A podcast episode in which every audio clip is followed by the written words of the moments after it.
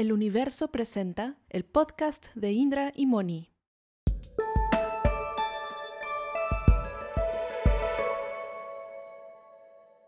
Hola a todos y bienvenidos a nuestro segundo episodio. Yo soy Mónica Liray.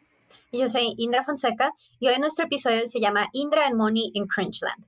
Este es un segmento en el que vamos a hablar eh, de una forma crítica de diferentes obras con las que no estamos muy de acuerdo.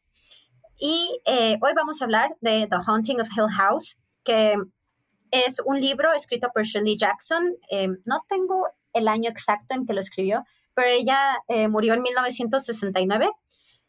Entonces fue antes de eso. y el libro ha sido adaptado a dos películas, una buena, una mala, y más recientemente a una serie de Netflix que por algún motivo fue muy exitosa comercialmente, pero a nosotras no nos encantó, mientras que amamos el libro. Por eso decidimos hablar de ello y hablar un poco de las diferencias entre ambas obras.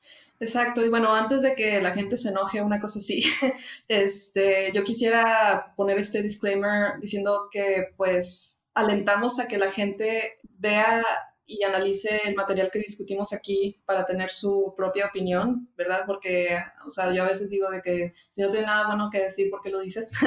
este, pero creo que en este caso, creo que sí es interesante tener una discusión acerca de, de las percepciones que tenemos de ambas obras. O sea, hay que verlas como obras separadas definitivamente porque la serie no toma prácticamente nada del libro más que algunos elementos eh, cruciales como la casa, por ejemplo, eh, y bueno, siempre he tenido esta, esta teoría de que lo que veas primero es lo que te va a gustar más. O sea, si, si lees el libro primero y luego ves la película o la serie, te va a gustar más el libro y viceversa.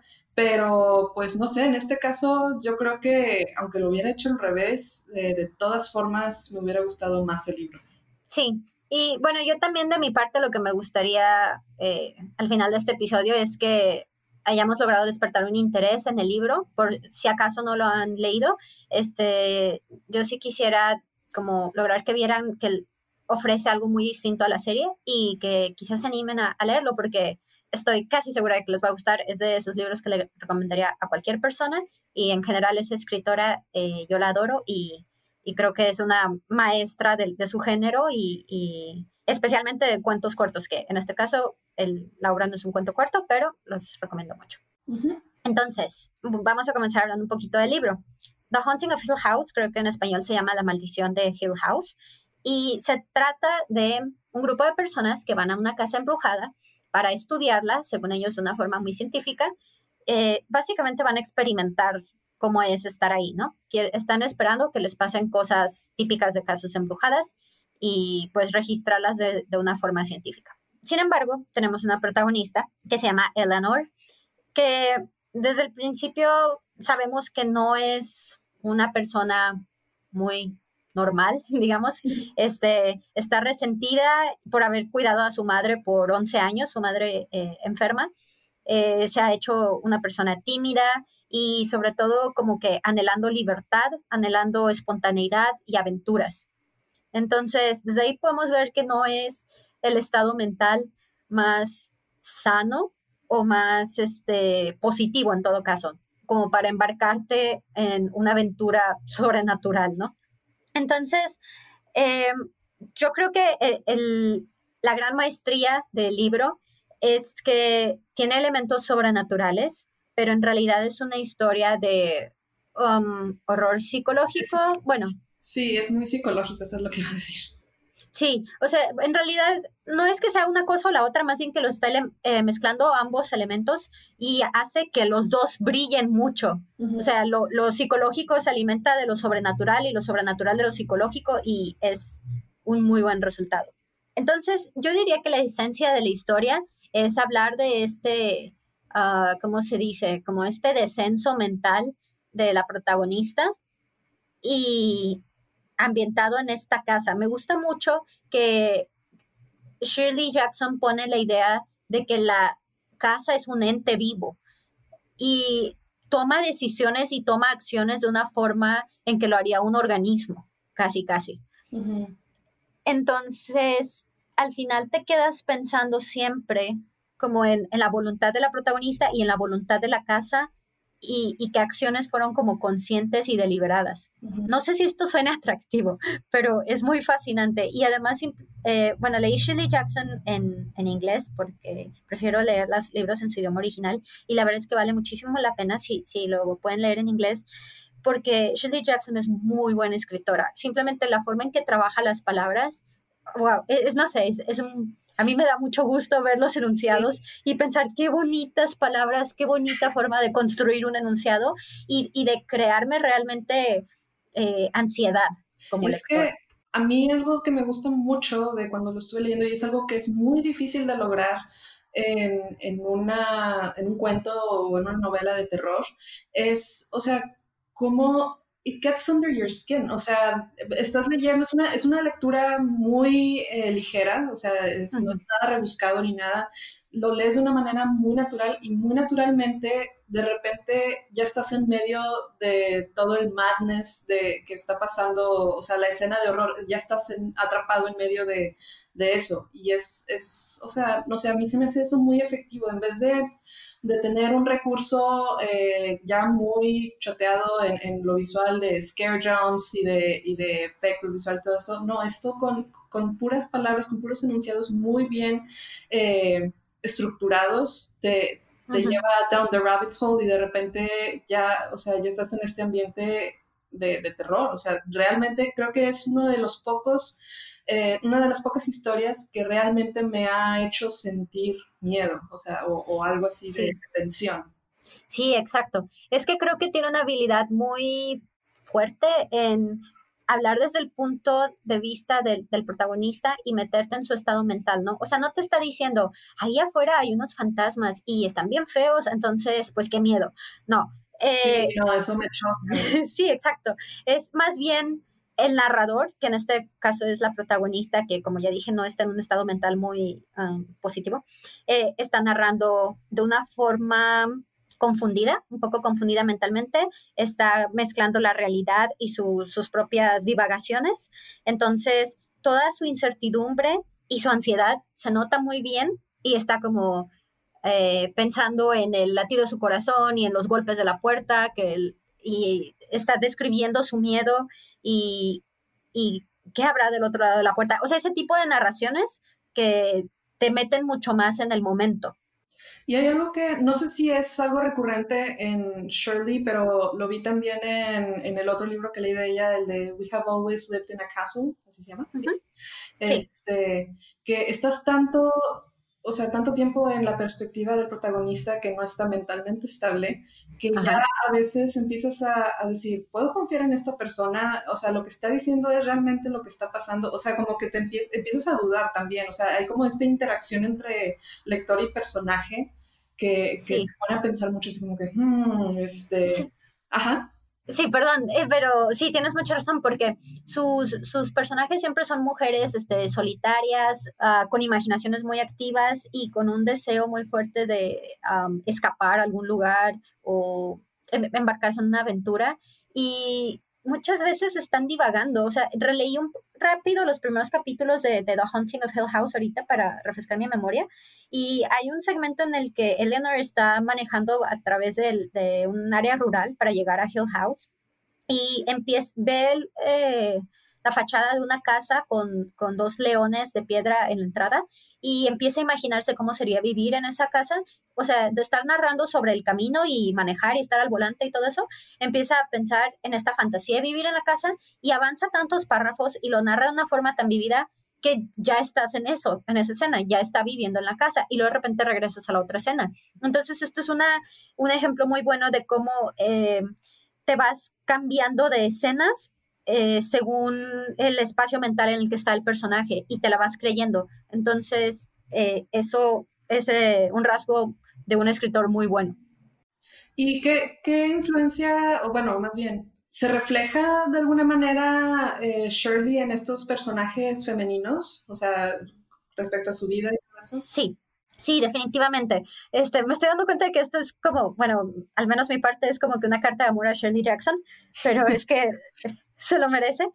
Ella era una, Ah, era una mujer muy interesante. Creció en una familia adinerada donde su mamá como que siempre la estuvo criticando por su peso y cosas así y sus excentricidades porque como que la mamá solo quería que fuera una señorita de sociedad bien portada y Shirley Jackson que estaba de que más gordita, de lo que su mamá deseaba, o le gustaba mucho escribir, tenía una imaginación como que muy loca y pues eso no eran rasgos de una mujer eh, de la época, ¿no? Y bueno, ella estudia en la universidad, se casa con un crítico literario y empieza a escribir cuentos. Bueno, escribía cuentos desde la universidad, o bueno, supongo que toda su vida, pero eh, tuvo mucho éxito profesional e incluso se convirtió en, ¿cómo se dice? La breadwinner. Era, era pues la que mantenía a su familia, a su familia. Ganaba más dinero que su esposo en la época. Y escribía desde, lo que le hizo ganar más dinero al inicio eran como que unas historias medio cómicas, eh, versiones medio, medio ficcionalizadas, no sé si existe esa palabra en español, pero, ah, ficticias, medio ficticias de su vida de su vida real en familia, porque tenía cuatro hijos, entonces imagínense, una casa muy loca, ¿no? Este, pero también empezó a escribir estas historias como de horror y yo siento que siempre se nota esto de una mujer queriendo escapar. Estoy segura de que adoraba a sus hijos porque he leído esos, esas historias también y se nota que era una madre muy eh, afectuosa, pero estoy segura de que también se sentía atrapada y deseando huir no solo de su familia, sino de los ambientes en los que estaban. Eh, vivían eh, un tiempo en Vermont, que es un área semirural, y la gente la veía como ¿qué onda con esta señora que no es una esposa normal? O sea, er, eran los 50, tenía que ser eh, Betty Draper, si han visto Mad Men, tenía que ser una mujer, una housewife, ¿no? No me da caso. Y ella Sí, sí, sorry. Este, y ella estaba medio loca y le gustaba decirle a la gente que era una bruja para asustarlos solo por ver su reacción. Y estaba escribiendo cosas de horror, que eran cosas como que mórbidas y macabras para la gente de esa época, ¿no? Qué interesante hubiera sido conocerla. Sí, sí, la verdad sí, me emociona mucho de leer sus, sus biografías y todos sus cuentos cortos tienen esta como opresión mental, como que sus personajes están en situaciones cotidianas, ya sea en un área rural, urbana, y de repente toda su realidad se empieza a desdibujar y se resquebraja y es solo como que un ambiente de incertidumbre mental y ansiedad, así, simplemente es ansiedad opresiva, pero lo recomiendo mucho. Muy bien. Y pues bueno, ya después de, de, la carta de amor a Shirley Jackson, es, sí, lo siento. No, todo bien, está muy bien porque ahora tenemos que hablar de la parte que no nos gusta, Exacto. que viene siendo la serie. Este, En verdad, don't get me wrong, o sea, yo cuando vi el trailer de la serie dije, uh, esto se ve muy bien. Para ese entonces yo no había leído el libro todavía. Este, De hecho, Indra fue quien me recomendó el libro. Yo no sabía que era un libro por segunda vez. O sea, siempre digo que Indra es como, como la hermana mayor que nunca tuve, porque oh. como que los, los hermanos mayores este, le pasan a los hermanos menores como sus gustos y lo que conocen y todo eso. Pero yo soy la mayor en, en mi familia, entonces este, muchas, muchas, muchas de las cosas que he leído y cosas de esas son recomendaciones de Indra y no me arrepiento de nada porque todo este, lo que me recomienda me ha gustado bastante. Gracias. Pero bueno, volviendo a la serie. Sí. Eh, cuando vi el trailer se me hizo muy interesante. Eh, eh, vi este trailer, no sé si, si, lo hayan visto por ahí, donde está eh, como la mamá este, sentada este, en la habitación de dos hijos, que los hijos le están diciendo que, que, no se quieren dormir porque qué tal si, si tienen este sueño feo y, no sé, o sea, si lo han visto sabrán de, de qué trailer hablo. Eh, no sé, se me hizo como muy interesante, o sea, dije, ok, yo quiero ver hacia dónde va eso. Este, y aparte, este, pues estéticamente, pues sí, la, este, la serie se veía también, este, pues bastante horrorífica, este, ya saben, como, como bien ambientada. Eh, y fue tan enigmático ese trailer que dije, uh, va, pues este, sí lo quiero, sí lo, quiero ver la serie, pero ahora que sé que también hay un libro, quisiera leer primero el libro, porque para esto, o sea, yo sí me gusta hacer las dos cosas, pero yo me conozco y sé que si veo primero la película o la serie, me va a dar mucha flojera leer después el libro, porque la verdad, a pesar de que me, me gusta mucho leer, eh, soy una lectora muy lenta, o sea, sí me tomo mucho tiempo con los libros, entonces como que el empezar a, a leer un libro sí, sí me cuesta un poquito trabajo. Es que además cuando ya viste la versión visual, este, o bueno, cinematográfica, este, ya, ya te sabes el final y cuando estás leyendo estás anticipando ya llegar a esos puntos que ya sabes. sí y ya tienes como que, ya tu, tu, imaginación visual está contaminada por lo que ya viste en, en la serie o la película. O sea, si te salen personajes, ya automáticamente como que los linkeas con, con lo que ya viste en, en, la serie, ¿no? Eh, pero bueno, afortunadamente, eh, para bien o para mal, este, la serie, mm, la historia de la serie no tiene nada que ver con, la, con, con el libro, con el libro de Shirley. Eh, de hecho, la serie, eh, la, historia va alrededor de una familia que vivió un tiempo en Hill House. Eh, eran los papás y creo que eran como cinco hermanos. ¿Eran cinco? no sé, eran demasiados. Creo que sí eran cinco. Porque era, Shirley, que era, que era como medio control freak, me acuerdo de eso. Tío, que era una psicóloga infantil, este, que tenía como problemas con, con la intimidad y de que abrirse a emociones y todas esas cosas. Este... Eh, Nell, Luke, me acuerdo porque acabo de leer la página de Wikipedia. Nell y Luke, eh, que son gemelos, bueno, este, cuates, no sé, este... Sí. Eh, y Steve, que es el, el autor, es, o sea, es un autor este, que está ganando dinero escribiendo acerca de, de su familia y lo que vivieron en, en Hill House, ¿no? Ah, sí, sí. Este, pero, ajá, algo, o sea, la, la, serie empieza con que algo pasa eh, en una noche en esa casa que, que, hace que el papá este, y los hijos huyan y dejen a la mamá en la casa y, pues, la dejen literalmente morir, o sea, este, como que falleció ahí, te da a entender eso. Eh, entonces, es una serie que, que va brincando entre, entre presente y pasado tratando como de conectar los puntos de, porque en, en el presente la familia ya todos adultos y todo eso eh, es un desastre, es, un, es una familia totalmente disfuncional, no se hablan, este, tienen como este, ese problema todo por lo, lo que sea que haya pasado aquella noche, que, que, como que nunca lo, nunca tuvieron un closure, nunca tuvieron esta, o sea, nunca lo entendieron. Este, una resolución. Ajá, entonces, este, pues sí, cada uno tiene como como sus problemas, ¿no? Y sé que la intención de, de, esta serie quizá es un poquito reflexionar acerca de, del trauma y de salud mental y todo esto, pero honestamente siento que se queda muy superficial y es, al contrario, es empalagoso. En vez de, en vez de, siento yo, o sea, yo, a mí me gusta mucho ver este, cine y series que tienen que ver con aspectos psicológicos y thrillers y, todo esto, pero en esta serie siento que no lo abordan bien para nada, o sea, siento que, que a lo mejor está, pues sí, desde un punto de vista un poco más comercial, más diluido, más, más digerible para... Súper comercial.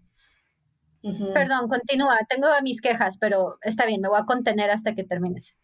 Sí, pues nada, este, es que la verdad, por ejemplo, los personajes en sí, eh, ninguno me llama la atención, o sea, como que tratan bastante de, hacerte sentir empatía hacia ellos, eh, pero, pero para mí, en mi caso personal, la verdad no lo logran, o sea, no, no me interesan. Sí, yo vi solamente el primer capítulo, no me acuerdo si vi también el segundo, pero recuerdo que vi el primero, y me acuerdo que para empezar, son demasiados personajes para introducir de golpe, ¿no? Desde que, ¿cómo me pueden interesar tantas personas de golpe? Introduzcan uno o dos por los que tengo que realmente interesarme por sus vidas, pero cinco me valen.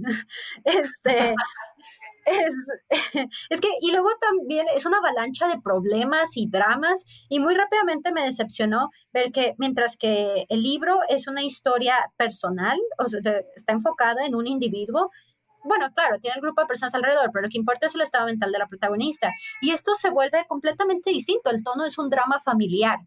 Eso es todo. Con cosas sobrenaturales, pero un drama familiar al final de cuentas. Luna también tiene mucha crítica por lo que veo. Muchísimas opiniones. Mi gato habla un montón, lo siento. Le voy a abrir la puerta para que se vaya.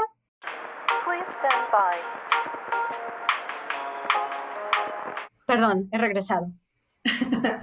bueno, pues eh, nada, de por sí siento que hoy en día el género de terror en, los medios audiovisuales es muy difícil porque siento que ya está lleno de clichés, ya está, mm, o sea, siento que es difícil realmente eh, que te den miedo y que no, que no hagan trampa. O sea, para mí todo lo que es scare jumps es trampa. Es de que obviamente voy a saltar del asiento porque pues me estás golpeando con, con, esta imagen y este, estos efectos de sonido a máximo volumen. O sea, pues cómo no quieres que, que me asuste, ¿verdad? Exacto, es, es, como muy lazy, es muy flojo el parte del creador apoyarse de esos recursos porque son una prueba de, de tontos, ¿no? Entonces no se vale, no se vale usarlos, muy mal hecho. Sí, entonces, pues no sé, ahí como que sí entra un poco en el debate de, bueno, entonces, ¿qué es lo que hace eh, una, o sea, qué es lo que hace una película de terror buena o una serie de terror buena? O sea, por ejemplo, de las películas que más me han impactado recientemente fueron definitivamente las de Hereditary y la de Midsommar. Definitivamente. Por el mismo director. Claro. Este, pero sobre todo Hereditary, que, que la vimos juntas en el cine, de hecho. Sí, tan traumático y tan deliciosa experiencia. Sí, pero, o sea, no sé si es desventaja o ventaja de tener medios visuales, o sea, a comparación de un libro, porque el libro, o sea, lo deja la imaginación, ¿no? Entonces, lo, lo visual es literalmente lo que está ahí. Pero, o sea, ¿de qué manera uno puede como también dejar un poco a la imaginación lo que ya estás viendo en pantalla. Eso es algo que yo, yo creo que Hereditary hizo muy bien. Eh, como que la ambientación y todo eso, o sea, había veces de repente que decía, esa sombra que está ahí realmente está ahí o la estoy imaginando yo, o sea, y luego llegué a mi casa y esa noche estaba pensando exactamente lo mismo, de que en mi cuarto en la noche esa es una sombra o es mi imaginación, o sea, no sé, te enciende la imaginación también a ti. Y porque creo que el el terror es algo muy personal. Si, si se fijan, a cada quien le, le, da miedo cosas diferentes. O sea, siento que lo que nos da miedo tiene que ver con algo más interno. Claro. Habla mucho de nosotros, ¿no? Como, o sea, como personas. Claro. El género de terror es profundamente emocional. Entonces, digo, para nada racional. Entonces, eso lo vuelve muy, muy interesante. Nos despierta cosas muy, muy personales y por eso creo que eh, es especialmente efectivo cuando se mete con cosas psicológicas y no solamente em, horror como de monstruos y horror visual, digamos. Claro. Otra cosa que, que no me gustó de la serie, irónicamente, son las cosas que sí tomaron del libro, porque las mutilaron completamente.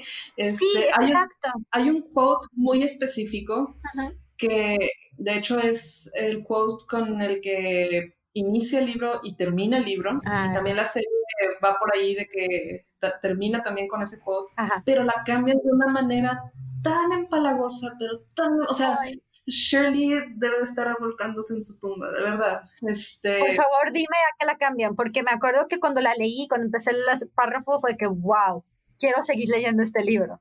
Silence lay steadily against the wood and stone of Hill House, and whatever walked there walked alone. Esa parte. Walked alone. En la serie lo cambian a walk together. Eh. Es de que, come on. Adiós. Sí, no manches. Eso es un sentimiento completamente distinto y un concepto distinto. Sí, o sea, ese es mi, mi, principal problema con la serie. O sea, no sé si, si hay algo mal conmigo de, de que no me guste, este, no sé, finales felices o, o, este, que la gente le vaya bien, no sé, este, pero sí, cuando, cuando escuché esa frase totalmente mutilada, fue de, oh, no, ¿por qué? O sea, si tú una reacción así de, ya no quiero nada. Sí, es que estas, este tipo de frases y de conceptos son los que vuelven tan interesantes el libro y en la serie solamente los convierten en esta, los pasan por esta fórmula de cómo volver algo comercial y, y empalagoso y, y sobre todo como que de una forma muy cínica garantizar que le vaya a gustar al mayor porcentaje posible de gente que la vea, ¿no? Entonces eso se me hace tan bajo como, como motivante para, para crear tu obra que me hace tenerle muy poquito respeto a, a esa serie. Sí, la verdad, sí. Bueno, tú, tú mencionaste que, que, viste como dos episodios, pero yo sí la vi completa para, para que no digan de que, ay, ni la vieron completa, yo sí la vi completa. Eres, eres una mártir, Moni. Eres una mártir. Algo que también me ofende mucho, está bien si, si leyó el libro y se inspiró y quiso hacer su propia historia de casas embrujadas, está bien, es muy admirable. Lo que me molesta tanto es que parece que tomó el libro, lo aventó y dejó que no sé, le aventó de que mil cuchillos y cayó de que arruinado al piso en trizas y agarró o sea, pedazos de aquí y allá y salieron como que palabras, ¿no? De que el The Cup of Stars y Shirley y, o sea, cosas, de que nombres de personas y elementos, y luego agarró todo eso y pensó, ok, voy a hacer ahora mi collage asqueroso. eso, con estos pedazos de libro. Eso que mencionaste de The Cup of Stars, eh, era un, momento muy, muy icónico en el libro. sí, eh, es, es, un monólogo especial, sí. ¿Puedes hablar un poquito de eso?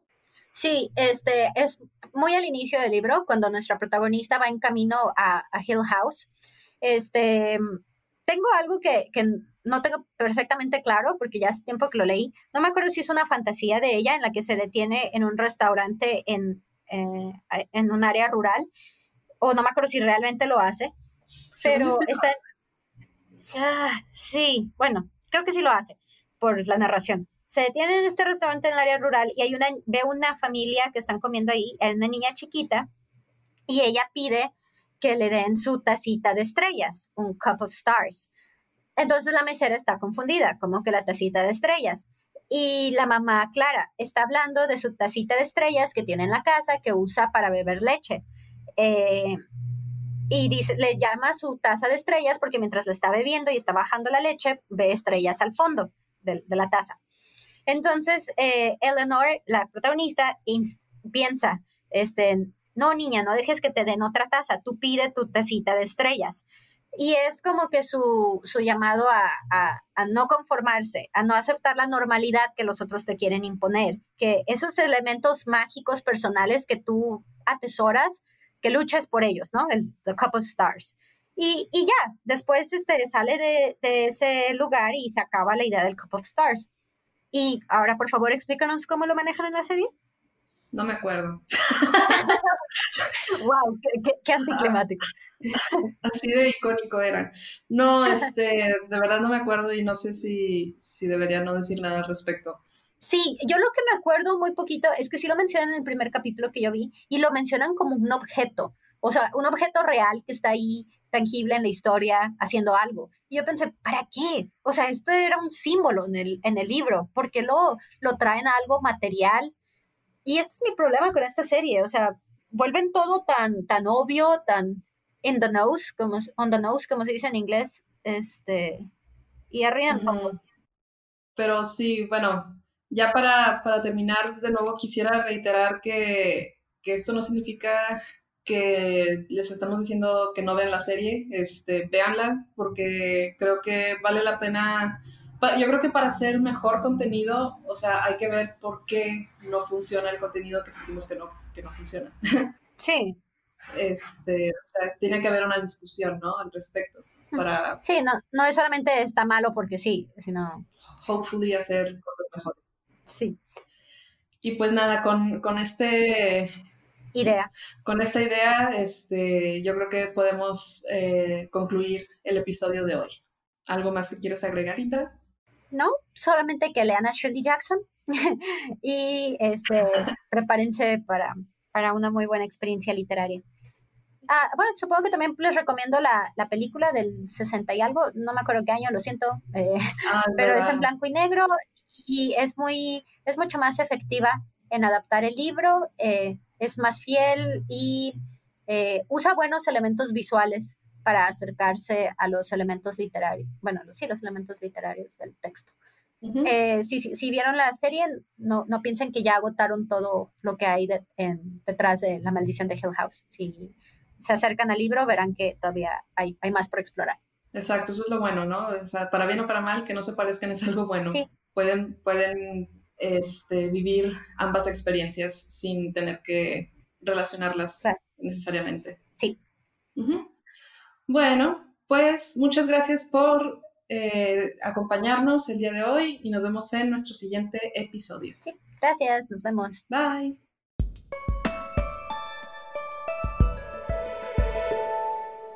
Esto fue El Universo Presenta, el podcast de Indra y Moni. Gracias por escuchar.